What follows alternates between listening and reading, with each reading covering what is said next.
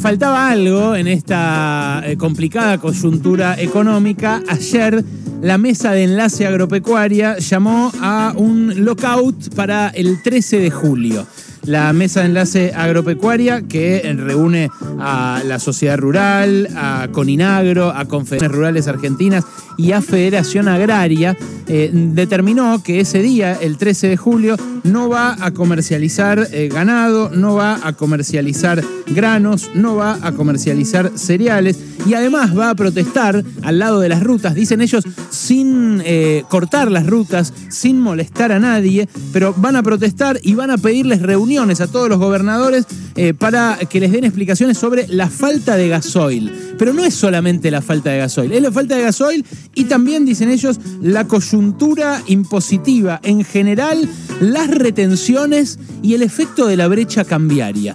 Yo no sé cuando dicen las retenciones a qué se refieren, porque justamente si estamos teniendo eh, una inflación del 70% anual, que va a terminar arriba de eso este año, es porque el gobierno no tuvo eh, no, iba a decir algo, iba a decir una grosería, la verdad. El gobierno no tuvo las agallas, eh, no, no supo, no pudo o no quiso subirles las retenciones, como hicieron todos los países que exportan materias primas, que en algunos casos subieron las retenciones y en otras directamente prohibieron la exportación para cuidar el alimento de sus habitantes. Eh, pero me voy a explayar después de que ustedes escuchen a uno de los que eh, llevó adelante eh, la convocatoria, que es Carlos Achetoni, el presidente de la Federación Agraria. Escucha lo que decía. Esta jornada me parece un, puntapié muy importante porque estamos llamando a, una demanda de, de responsabilidad política. Esta vez no queremos llevar propuestas, nosotros queremos que ellos nos presenten soluciones, para eso fueron elegidos y realmente eh, queremos que estén a la altura de las circunstancias. Realmente es algo increíble, de verdad, ¿eh? de verdad. Eh, yo saben que trato de cuidar el tono de este espacio, de que nos ayude a pensar a unos y a otros, de, compartir algún dato para la reflexión. Eh, no vamos a llevar propuestas esta vez. Dice el sector que más está ganando con la guerra, que el sector que más ganó el año pasado con la disparada del precio de los commodities a la salida de la pandemia, el sector al cual el Estado no se atreve a tocarle la renta que acumuló a caballo incluso de la declaración anticipada de exportaciones. Declaración anticipada que le costó al Banco Central 800 millones de dólares. Mira, ayer estaban festejando que eh, pudieron comprar 580 millones de dólares, que yo les digo, eh, es lo que siempre pasa cuando cambia una normativa así, hasta que se amoldan eh, los banqueros y los financistas al, al funcionamiento de la, de la, nueva norma. Pero ayer estaban celebrando que compraron más reservas que nunca en cinco años y medio y solamente por la guerra, solamente por el trigo, solamente por la exportación de trigo, al Banco Central se le escaparon 800 millones de dólares. ¿Por qué se le escaparon? Y bueno, porque le anotaron la exportación de trigo antes de que eh, se cambie el esquema eh, de precios, antes de que se dispare el precio básicamente por la guerra, eh, y entonces le declararon el valor de exportación del día antes de la guerra. Ya lo contamos, fue producto de una investigación de crisis publicada hace dos semanas. lo discutió el gobierno puertas adentro, pero Julián Domínguez, el ministro de Agricultura, que en su momento llevó como candidato, incluso Cristina Fernández de Kirchner, así que ahí no, no, pueden decir es Alberto o es la derecha del gobierno. Julián Domínguez, en esa misma reunión donde se estaba discutiendo los 800 millones que se les escaparon, dijo, me viene bien porque así calmamos al campo. Bueno, el problema de gobernar así, de gobernar calmando las fieras, es que las fieras terminan devorándote, haciendo lo que quieren con vos. Ayer vimos eh, cómo las pericias encontraron que al transportista asesinado allí cerca de eh, Deró, en provincia de Buenos Aires. A ese transportista eh, asesinado lo mataron a piedrazos, lo lapidaron prácticamente los que estaban haciendo la protesta eh, cortando las rutas. Y ahí ustedes dirán, ¿qué tiene que ver el campo? Bueno, los transportistas, que es cierto, son dueños de un camión, no son los empleados, o sea, fue un lockout también lo que hacían en las rutas, los transportistas protestan porque tienen que pagar el gasoil blue y porque después cuando van a hacer un laburo les quieren pagar la tarifa de transporte al oficial. Y ahí eh, aparece el dueño o el que explota el campo, que le dice al transportista, no, yo te pago al oficial.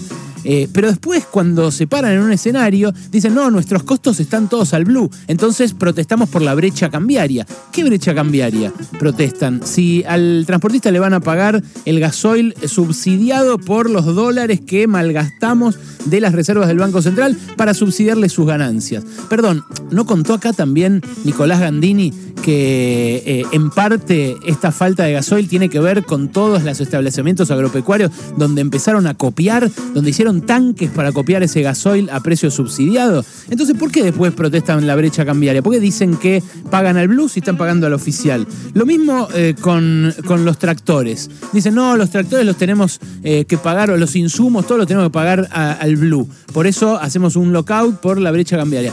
Pero ¿cómo?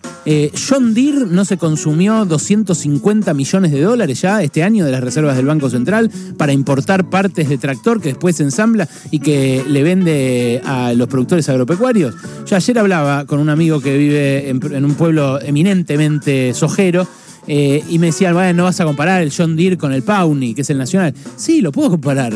Eh, cómprense el Pawnee, que encima hacen acá eh, con mano de obra local, con piezas locales y que no demanda dólares del Banco Central. No, no me lo puedes comparar. Y bueno, si quieren un Mercedes-Benz, páguenlo al dólar que eh, dicen ustedes que es el que va, el dólar de 250 pesos. Yo, francamente, lo que veo es que hay un sector de la, de la población, pero un sector de la economía concretamente, que quiere todo, quiere, como dice el indio en la canción quiere eh, el, eh, primero yo, después también yo y al final las migas para mí. ¿Sabes por qué? Eh, porque cuando vos ves, por ejemplo, la recaudación de este mes de junio, vas a ver que mañana cuando la den a conocer, está aumentando IVA o ganancias arriba del 100% interanual, que eso tiene que ver en buena parte con la inflación, pero en otra parte con lo que está ah, creciendo la actividad en la primera parte de este año, pero las retenciones suben 20%. Entonces, ¿qué? IVA y ganancias crece al 100 y las retenciones crecen al 20 con estos precios internacionales. ¿Por qué es eso?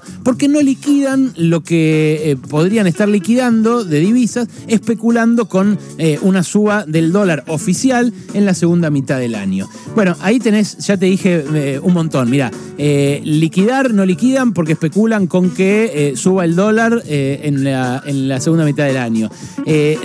pagar retenciones no pagan lo que podrían estar pagando porque el gobierno no se la subió y porque eh, no liquidan tampoco lo que corresponde a lo cosechado en este mes. ¿Por qué? Bueno, porque tienen los hilo bolsa y se autonomizaron del resto del país. Eh, los insumos, los tractores, las maquinarias, todas subsidiadas al dólar oficial eh, y sin embargo hacen un lockout donde dicen les pedimos responsabilidad a los políticos. Un sector que además apenas salió el proyecto de impuesto a la renta inesperada, una tibieza también de este gobierno y una tibieza de Martín Guzmán, el ministro de Economía eh, pusieron el grito en el cielo, porque dijeron, no, eso tampoco lo podemos pagar. Y no era para que lo pague ningún establecimiento agropecuario, era para que lo paguen los grandes acopiadores, para que lo paguen las grandes empresas, compañías que ganaron con la guerra, que ganaron con este aumento de los precios. Bueno, tampoco le pagan la tarifa eh, plena a los transportistas, que por eso protestan, que por eso se termina muriendo uno en la ruta. Eh, la verdad, la verdad, hay sectores que en la Argentina quieren ganar siempre, incluso cuando todo el resto está pasando las penurias que está pasando. Y hay algo que es elemental. Eh, un gobierno tiene que arbitrar entre partes. Una es más fuerte, la otra es más débil. Eh, el kirchnerismo se la pasa ahora que está la ley de alquileres en discusión diciendo los macristas quieren poner en plano de igualdad a eh, un propietario y un inquilino y así se desentienden del rol de árbitro que tiene que tener el Estado. Bueno, Alberto Fernández, Cristina Fernández de Kirchner, Martín Guzmán, Julián Domínguez, todo el equipo económico, lo que hacen cuando deciden no arbitrar entre el interés de estos sectores que ganan y el de todos los demás que perdemos, es renunciar también a ese lugar de árbitro. Lo que están haciendo es empujarles la pelota para que ellos una vez más se lleven todo, todo y encima también las migas. Pasaron cosas. Cosas. Hasta las 16 con Alejandro Berkovich.